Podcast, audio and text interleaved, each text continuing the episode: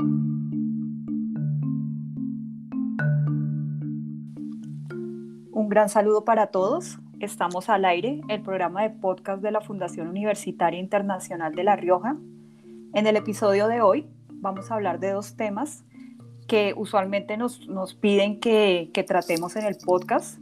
Se trata por un lado del deporte y también hablar sobre emprendimiento. Para hoy tenemos un invitado que reúne estas dos temáticas. Nos acompaña Ricardo Garzón. Eh, buenas noches, Ricardo. Hola, Karen. Muy buenas noches. Ricardo, eh, además de, de, ser un deportista, de hacer parte de una liga profesional, en este momento tiene su propio negocio que también está relacionado con el mundo de los deportes. Entonces, voy a comenzar haciéndote unas preguntas y que nos cuentes un poco eh, primero de esa faceta como deportista. ¿Cuándo comenzó? ¿Qué deporte practicas? Claro que sí, claro que sí. Eh, nada, entonces eh, todo comenzó a los cero años, yo creo, porque mis papás toda la vida han sido deportistas, eh, no pues de, digámoslo así, de élite o, profesionalmente, no, pero sí toda la vida les gustó mucho los deportes, en especial trotar, ellos les gusta mucho correr, incluso a su, a su avanzada edad, pues todavía lo hacen. Eh, pero pues yo pienso que de ahí ellos me heredaron ese, ese, amor por el deporte, entonces ya pues de muy niño cualquier cosa en la calle jugando. Y, y ya después sí fue el fútbol, para que eso pues casi que toda la, la, la, mayoría de niños en, en, en, Colombia empiezan, empiezan por el fútbol y digamos que toda mi niñez fue ligada al fútbol hasta los 13 años aproximadamente que conocí el baloncesto y pues ahí me, me enamoré del básquet también y, y, me dediqué más seriamente al, al, al, al, baloncesto. Digamos que pues durante la adolescencia pues todos debemos como eh, buscar algo con que identificarnos, buscar grupos de, para, para, identificarse, unos lo hacen con la música, otros con los deportes y pues yo, lo mío fue el baloncesto y yo pues me apasionó tanto que que pues no hacía más prácticamente en mis, en mis años de, de, adolescencia y pues todavía sigue siendo una gran pasión. Y el fútbol pues también, digamos que yo dejé de practicarlo obviamente pues en, en, por el baloncesto, pero siempre lo he seguido y soy seguidor, pues no tan fanático, fanático, pero sí me encanta, me encanta ver el fútbol y, de hecho mi negocio, mi negocio el 90% es de, es de fútbol. Claro. Eh, muy interesante lo que mencionas y es que esa parte del deporte influyen mucho los papás, ¿no? El apoyo de, de los papás y porque en una primera, eh, digamos, en, el, en la primera parte son ellos quienes, quienes colaboran con todo esto, ¿no? Hasta que ya uno toma su decisión. Claro, claro, eso es, eso es vital, eso es vital, eh, pues, el apoyo de los padres. En el caso mío, pues mis papás siempre me, me apoyaron 100% en, en lo que fuera que hiciera, ya sea deporte o, o otras cosas, pero en el deporte eh, sí, siempre cuando era fútbol, siempre estaban ahí pendientes, que pues que no faltara nada, afortunadamente pues eh, siempre me apoyaron en todo y con el baloncesto, pues cuando ya vieron que, pues, que, se, que se volvió más seria la cosa, eh, también siempre tuve el apoyo de ellos 100% pero pues también eh, a la par con el estudio, obviamente, o sea, eh, pues también uno tenía que dar resultados en el, en el colegio y luego en la universidad, pues cuando ya, ya jugué a nivel universitario, también pues la misma universidad me exigía resultados para, pues para, porque yo era becado eh, pues en la Universidad Central y, pues esta beca pues me tocaba eh, tenerla pues por, eh, teniendo buenos, buenas, buenas notas también, si no tenía buenas notas pues me la quitaban. Claro. Bueno, y nos estabas contando, comenzaste con el fútbol, luego eh, nació el interés por el básquetbol y llegaste, de hecho, a una, a una liga profesional. ¿Cómo fue ese proceso? ¿Uno se inscribe en alguna academia o cómo, cómo se maneja esa parte? Bueno, pues el, el proceso fue un poco largo. Eh, pues eh, digamos que, como te decía, a los 13 años empecé a jugar baloncesto, pero pues a nivel así recreacional, en los parques. Eh, pero pues como te decía, la, uno se va apasionando cada vez más y va conociendo el, deporte en sí. Eh, bueno, el baloncesto en Colombia, digamos que no es tan, tan apoyado como el fútbol. Que es, es, es, que aquí en Colombia el, fútbol es, el único deporte que, que, realmente como que la gente mira para, para como futuro, ¿sí? Entonces el baloncesto, pues a pesar de que, de que, de que aquí tenemos un muy buen biotipo para, para los deportes, pues, tenemos pues prácticamente eh, varias razas que, se pueden, que pueden practicar, un, o sea, el, el, digámoslo así, el, combinado de, del biotipo de nosotros acá es muy bueno para los deportes, pero lamentablemente con el baloncesto no, no, se ha dado, no, ha dado, no ha dado ese salto que, que, que tiene el fútbol, que ahorita pues hay muchos jugadores a nivel mundial. El baloncesto no, el baloncesto sí estamos un poco atrasados, digamos que en Sudamérica estamos como por ahí detrás de, de, Brasil, de Argentina, del mismo Uruguay, y ahí venimos nosotros junto con Chile, entonces falta mucho, mucho, mucho acá. Entonces, pues me estoy desviando un poco de, la, de cómo fue que llegué yo. Eh, eh, bueno, entonces eh, comenzó todo en los parques y luego pues ya en el colegio, hicimos el equipo del colegio, eh, ahí jugamos unos campeonatos aquí pues a nivel Bogotá y pues yo tenía unos amigos que estaban en la liga de Bogotá de baloncesto. Eh, ahí, en esa época pues cualquiera podía ir y, presentarse, pues le daban como la oportunidad de, de, presentarse y pues si el entrenador decidía que podía seguir entrenando, pues lo hacía y ya. Y, y, pues digámoslo así que cada, cada año se hacía un torneo nacional, entonces pues uno iba en representación de Bogotá. Y pues yo entré ahí a la liga y ahí duré, duré un par de años, unos años, y ya, mm, eh, pues ya pasa uno a, a, a, la categoría de mayores. Eh, también pues entré a la universidad, como te decía, pues logramos una beca ahí con, en la Universidad Central. Eh, y ya después se dio la oportunidad de jugar profesionalmente en el equipo de, de Patriotas de Boyacá. Eso fue ya hace bastantes años, en el año 2000 exactamente. Eh, y era como un sueño, eh, digamos que ese era mi sueño, jugar, jugar profesional. En esa época era la Copa Costeña de baloncesto que, que la, la, patrocinaba Bavaria, que era el, el, patrocinador del baloncesto en Colombia. Y, y, pues había, digamos que había un muy buen nivel porque venían jugadores extranjeros y había muy buena afición, pero después de esa copa el, el baloncesto profesionalmente en Colombia cayó y pues ahorita está otra vez como tratando de, de, subir, pero pues digamos que ahí vamos. Entonces, eh, digamos que al cumplir esa meta mía de, de, jugar profesionalmente, de hecho lo hice solamente un año y ya pues me di cuenta que realmente pues no, no, no, no copaba mis expectativas y, y pues tampoco es que, digámoslo así, yo era super, la superestrella pues como para seguir muchos años jugando profesionalmente, no. Llegué como a un nivel y, y ahí pues ya, ya supe lo que era el baloncesto profesional en Colombia y, y ya me dediqué a mi carrera, a la, a la publicidad y pues, a terminar mi carrera y eso y ya dejamos, dejamos de lado, ese, se cumplió ese sueño, digámoslo así. Seguí jugando obviamente en la universidad y ya después de que me gradué, pues seguí jugando aquí en muchos equipos en, en, en Bogotá bueno, en muchos equipos no, la verdad, en, solo un equipo que, que, que, jugábamos todos los campeonatos así eh, de mayor nivel aquí en Bogotá y, pues fueron muchos años también ahí jugando en ese equipo que se llama Rinos, que todavía existe actualmente. No, pues eh, muy interesante el camino y sí, lo que dices, a veces eh, el fútbol es como en donde se enfocan toda la inversión, los esfuerzos la promoción, publicidad. Y, y, a veces también tiene que ver mucho con las modas, ¿no? Entonces, si le va bien eh, a Colombia ciertos, en cierto deporte, entonces se vuelve como una moda. Pero el fútbol definitivamente es el que se lleva todas las, las pasiones.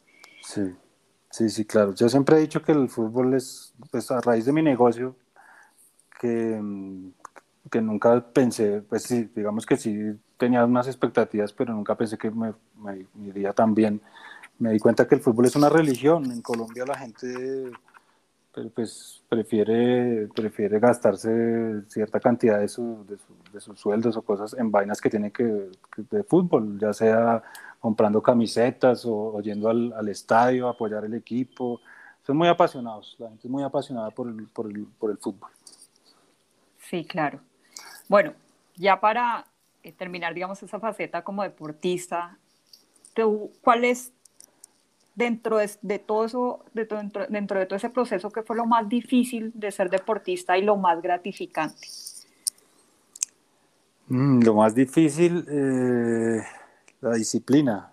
La disciplina porque, pues, digamos que uno en, su, en, su, en sus edades pues, de, de juventud, adolescencia, pues hay muchos distractores, y que las fiestas, que los amigos, pero pues la pasión de uno por el deporte como que le hace olvidarse de eso, aunque uno también tiene que vivir ese, ese tipo de cosas, ¿sí? las fiestas, las novias y todo ese, ese, tipo de cosas.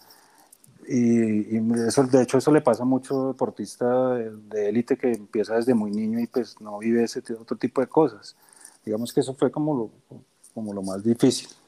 Y lo más gratificante, lo más pues cumplir los objetivos, eso siempre será, será lo, lo, más, o sea, llegar uno a, un nivel profesional y jugar con, con, jugadores así muy importantes, así sea del ámbito nacional, y pues también jugar con, con jugadores extranjeros, eh, eso te pone contento, o sea, llegar a, llegar a, llegar al, al, digamos que al máximo nivel que tú puedes dar enfrentar a los mejores jugadores, eso es bastante gratificante.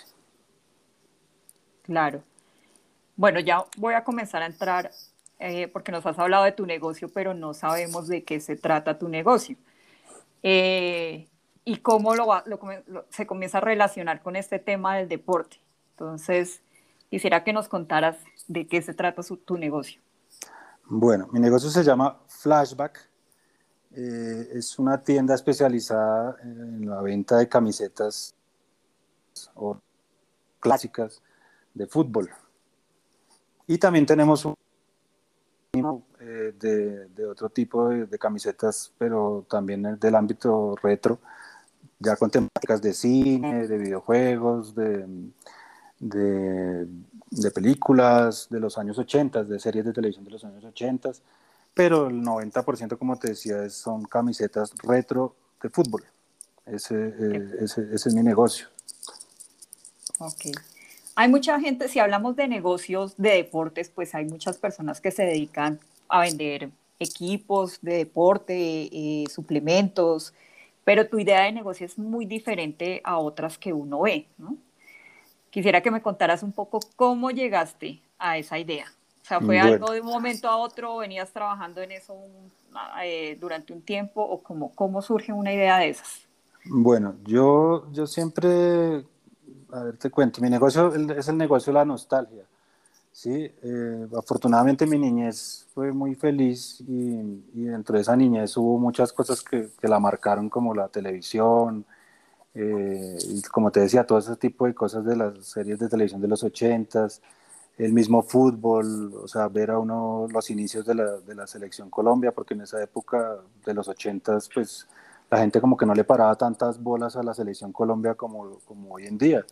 Que es una, incluso ni se vendían las camisetas de la selección Colombia porque eso era exclusivo de los de los de, de, de ellos, de las selecciones. De los jugadores. exacto, de los clubes. O sea, las marcas dotaban a los, a los clubes o a las selecciones y eso no estaba a la venta para el público.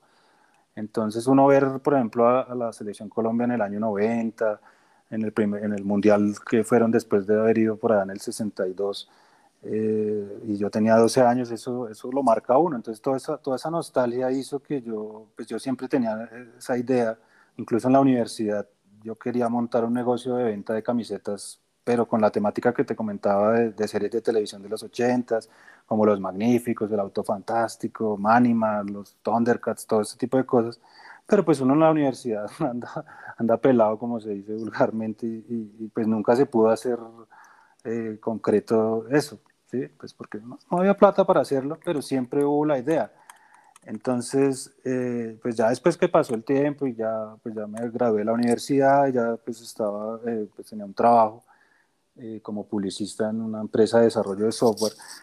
Eh, ahí yo ya varios años trabajando, pero pues digamos que no pasaba nada, ni, ni, evolucionaba, ni, me dejaban evolucionar tampoco, entonces empezaron como a surgir ideas de, de, un negocio propio, de un emprendimiento, eh, y pues siempre estuvo ahí vivo eso, eso de, de, las camisetas, pero todo pues se dio fue porque pues ya, ya venía el Mundial, eso fue en el 2014, eh, venía el Mundial de Brasil, y yo quería la camiseta de Colombia del año 90.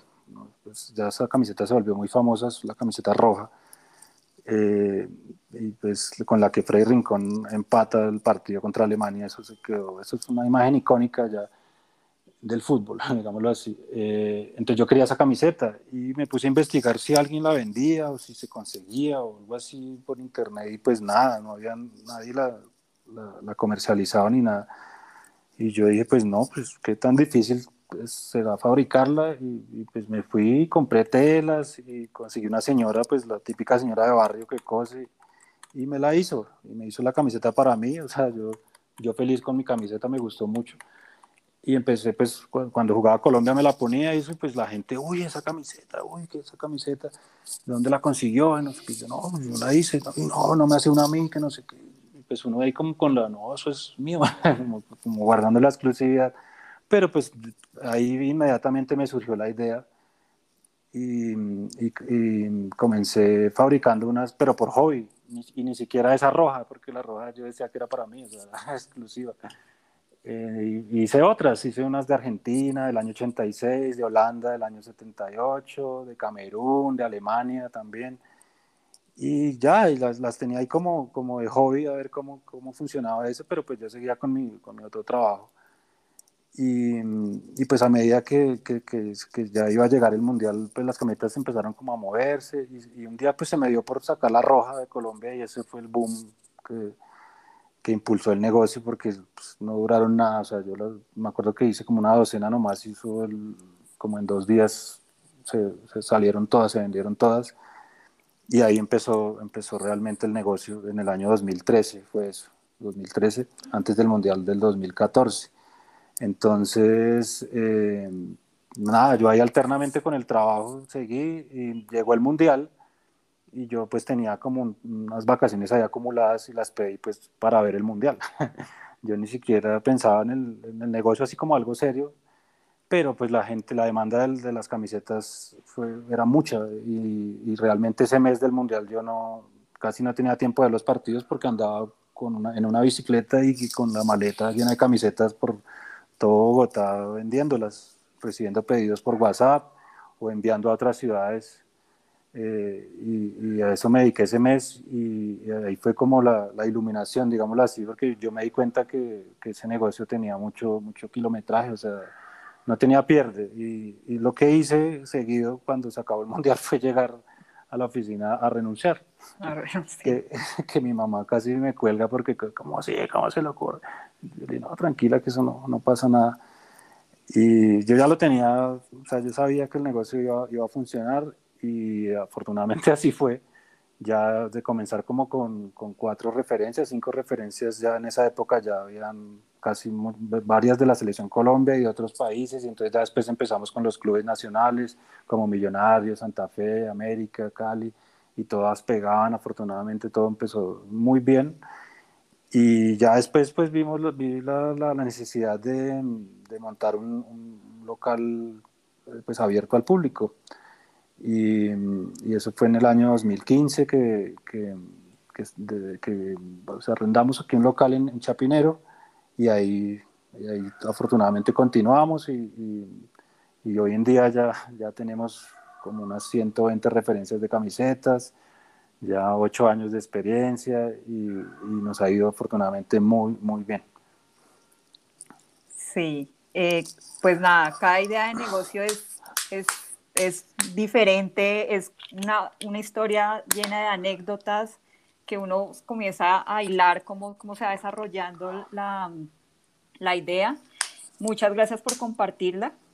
Eh, yo conozco tu local y, y, es interesante también cómo encontraste ese, ese público que, que es, a veces eh, está como desatendido, ¿no? Y es yo veo cuando los hombres entran, porque sí es cierto, generalmente tu público o la mayoría del público es, es son hombres, ¿no? Entonces, llegar y ver y cómo se les iluminan los ojos cuando ven todas las eh, todas sus camisetas y las, y las y, la, y, preguntan y comienzan a hablar de historia y eso que mencionas de la nostalgia me parece buenísimo porque es eso, es esa conexión con el pasado. Es muy interesante cómo, cómo llegaste a ese producto, cómo llegaste a esa idea, ¿no? Sí, eh, sí. Sí, es muy bonito, es muy bonito eh, darle esa oportunidad a la gente de, de, vivir momentos que los hicieron muy felices en, en diferentes épocas de su vida. Sí, entonces eh, las camisetas em, fueron usadas en un partido X o en un momento épico, algo pasó, o sea, eso es lo bacano, o sea, que cada camiseta tiene una historia.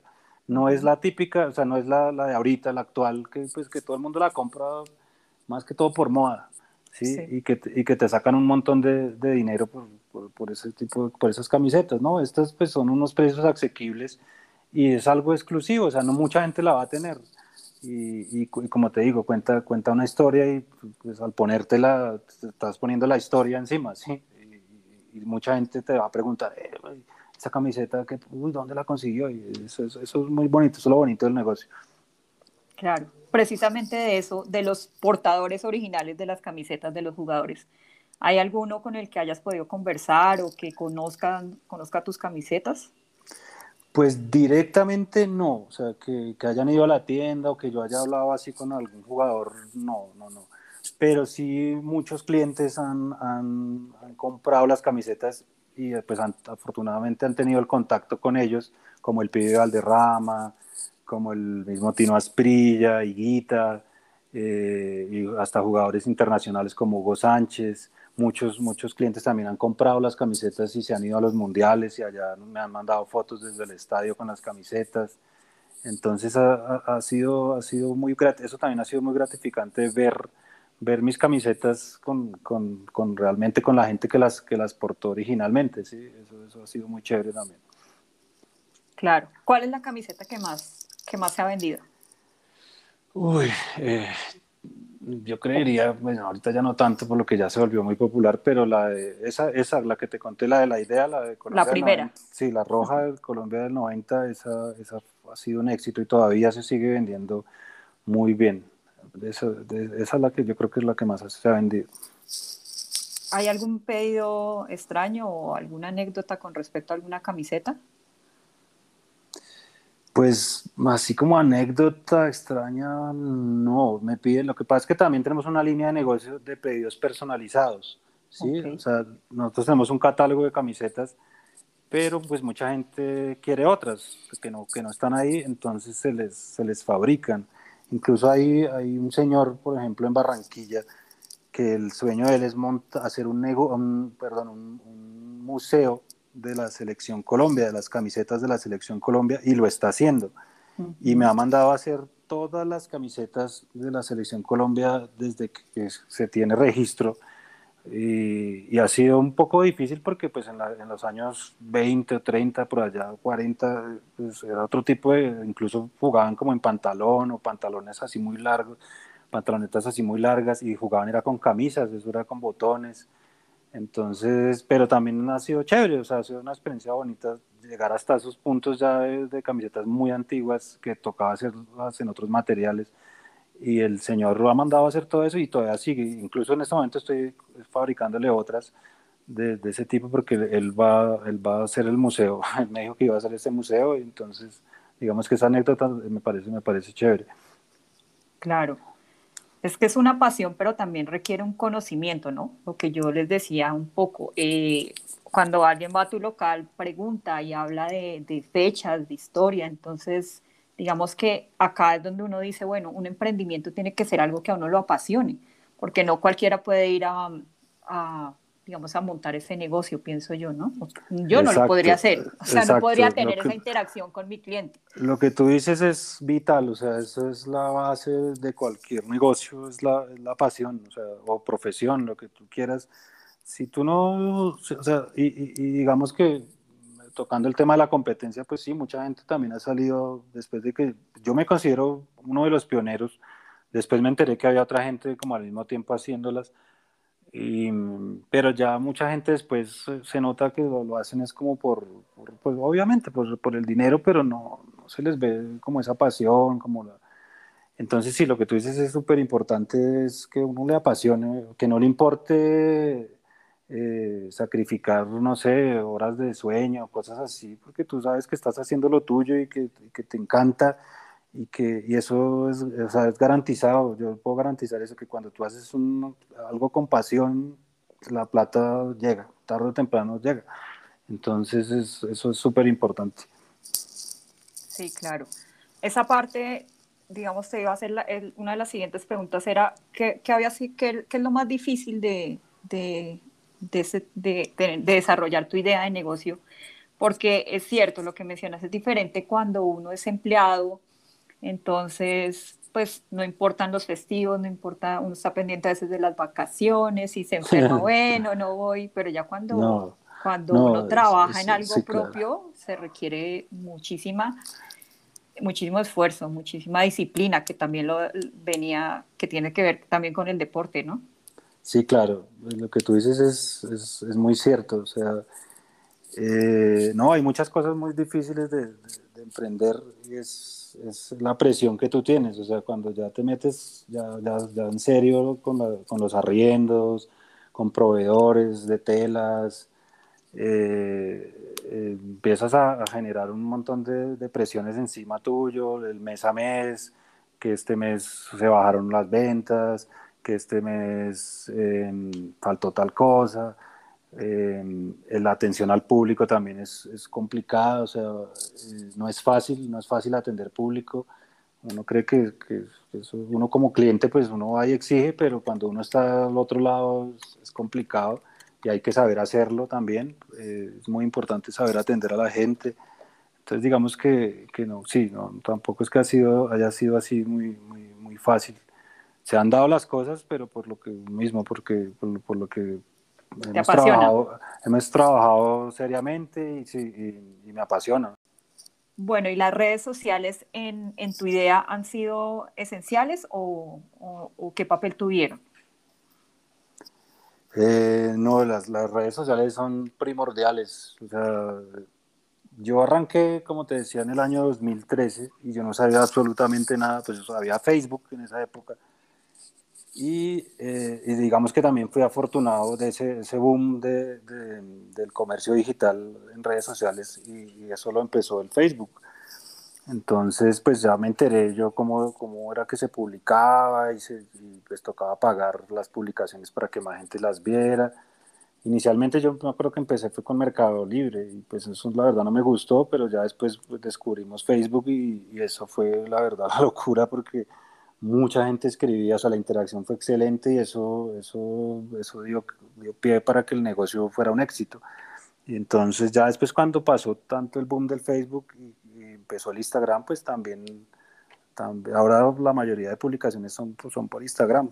Lo que, lo que hacemos es por Instagram, aunque pues el Facebook no lo hemos dejado, pero sí ahorita es más todo enfocado hacia el Instagram y algo muy, muy poco de, de Twitter, pero la mayoría de de cosas que hacemos es por, por Instagram. Claro, para los que quieran eh, mirar algo más del, de, este, eh, de este negocio, pueden eh, mirar las redes sociales. Flashback se llama.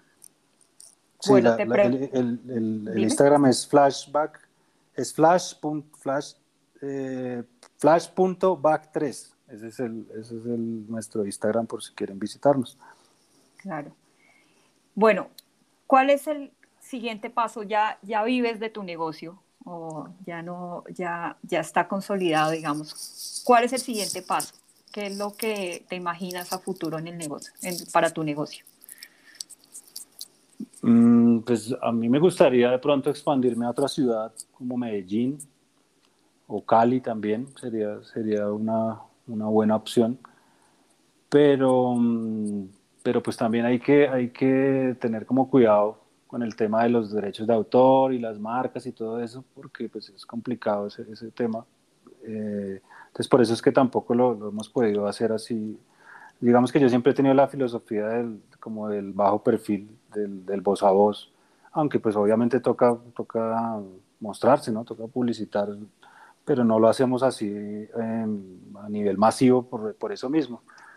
Eh, porque uno no sabe en qué momento, pues, eh, como te digo, todas estas marcas o cosas así llegan a, a pues, a molestar o a, por cosas que ni siquiera ellos están fabricando, pero pues eso, eso pasa.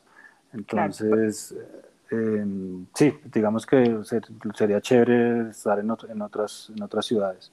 Mm pero también de pronto pierde un poco el tema de la exclusividad, que es como tan, exactamente, una de las cosas con que arrancas el, nego el, exactamente. el, negocio. ¿no? Como te digo, la filosofía mía siempre ha sido el bajo perfil y que, y que aunque suene contradictorio, pues porque todo negocio el objetivo es pues, hacer dinero, eh, tampoco me interesa que, que, se vuelva masivo, ¿sí? que se vuelva, porque ya lo masivo pierde gracia y, se, deja, se deja de vender. Entonces, sí me gusta que sea así como para un grupo pues exclusivo de gente. Claro. Bueno, si tuviéramos que hablar de, de, personas que están pensando en una idea eh, o quieren desarrollar algún emprendimiento, ¿qué recomendaciones tienes para ellos? Bueno, eh, pues primero que estamos en un país donde la situación económica no, creo que para algunos pocos es, es, buena eh, y la gente que emprende pues generalmente es porque quieren librarse de sus trabajos o su, no sé, o de esa dependencia de, de, de, otras, de otras de empresas o cosas así. Entonces, pero también es importante esa experiencia laboral en otras, en otros, o sea, no dejar tirados los trabajos porque sí, porque voy a montar esto, no, sino hacerlo alterno, alternativo, mientras el, el, emprendimiento coge fuerza. Eso, eso, es, eso, es, eso es algo importante. Y, y, no, o sea, no ser muy optimista, o sea, no, no, no, no, no, no ser negativo en el ámbito de, de, que no, yo no voy a ser capaz, ¿será que sí pega? No, arriesgarse, empezar, empezar con, con, con algo básico, en el que en lo que tú veas que no pierdas tanta plata eh, y así irlo construyendo poco a poco, porque mucha gente de una hace préstamos, se endeuda hasta el, hasta el cuello por, por, porque piensa que la idea le va a pegar y resulta que no, y entonces quedan quebrados. Y no, entonces lo importante es, es como, te, como hablábamos ahorita, que te apasione. Si esa pasión no se va nunca es porque va a pegar, o sea, porque el negocio va a pegar. Eso es así. Uno, a veces se apasiona de unas cosas y, al año, uy, yo, pero yo que estaba pensando, eso, eso, no tenía ni pies ni cabeza. Pero cuando la pasión dura muchos años es porque algo hay ahí, ¿sí? Entonces, pero tampoco, como te decía, eh, empezar desde, desde poco, ir probando, ir probando, ir probando. Y ya después sí, cuando ya el negocio arranca, seguirle como a las plantas, echarle agua todos los días, y, para adelante y con optimismo que eso, eso, eso salen las cosas bien. Claro, y pasar la carta de renuncia. Y pasar la carta de renuncia, sí, claro. Eso sí, es vital. No, pero sí es importante lo que mencionas de, de hacer una planeación, o sea, Exacto, sí. se requiere eh, dentro de la idea de negocio también hacerlo de forma eh, como un paso a paso, Una, por fases, digo yo. Planearlo de cierta forma, porque hay veces pienso yo que, que, hay ideas muy interesantes, pero pasa que los negocios al principio eh, no generan las ganancias o lo que uno espera eh, recibir, ¿no? Y requieren una inversión que también es importante y que no, todos, no para todos es igual de fácil eh, tenerla. Entonces sí se requiere lo que tú mencionas, es bien importante, una planeación y, y pensar bien esa parte de la inversión y cómo llevarlo eh, de un paso a paso para que uno no se, no, no como que no se estrelle contra, eh, contra la realidad que a veces pasa con muchos emprendimientos, que no funcionan al segundo o tercer mes y, la, y las personas como que pierden el interés cuando es simplemente eh, disciplina, optimismo, pero también de a poco a poco irlo trabajando y en algún momento funciona como te está funcionando a ti, ¿no? Sí, sí, sí, sí, sí, sí, eso es vital, ser organizado, ser disciplinado. Eh, y, no, y obviamente es que pues, los negocios son así, o sea, o te pega o te jodiste. Pero, pero, pero sí, o sea, si tú eres disciplinado y si, si, planeas, digamos que eso fue lo que me funcionó a mí. Pues hay gente que les funciona de una invirtiendo un montón de plata, pero no, o sea, pues en mi caso no, no se podía tampoco, entonces pues como, como la prueba y el error y, pues sí planificar, dice, me voy a gastar 20 pesos acá y, pues si los pierdo no me van a doler tanto y aparte tengo mi trabajo acá, entonces de hecho creo que expertos en eso, eso es lo que aconsejan. Eh, tener un negocio, ah, si tú tienes tu trabajo, ten un negocio alterno, porque si te echan, en cualquier momento te pueden echar del trabajo, pero ahí sigues con tu, con tu emprendimiento. Entonces sí es importante ser, ser sobre todo disciplinado y, organizado financieramente. Sí, creo que la disciplina es un, es, es un hemos hablado bastante y creo que también termina uniendo estos dos temas de los que hablamos hoy, que es para el deporte se necesita mucha disciplina, pero también para ser emprendedor se necesita aún más disciplina. Bueno, no, Ricardo, muchísimas gracias por atender esta invitación. No sé si quieras añadir algo más. Eh, no, que vengan al local y nos visitan. Por aquí bienvenidos todos a, conocer la historia de, las camisetas de fútbol y no solamente de fútbol, como te decía, también hay de, de series de televisión de los 80, de videojuegos, eh, es un negocio muy bonito, entonces por aquí todo el mundo bienvenido y gracias a ti Karen por este espacio y, nada, que pasen todos una, una feliz noche.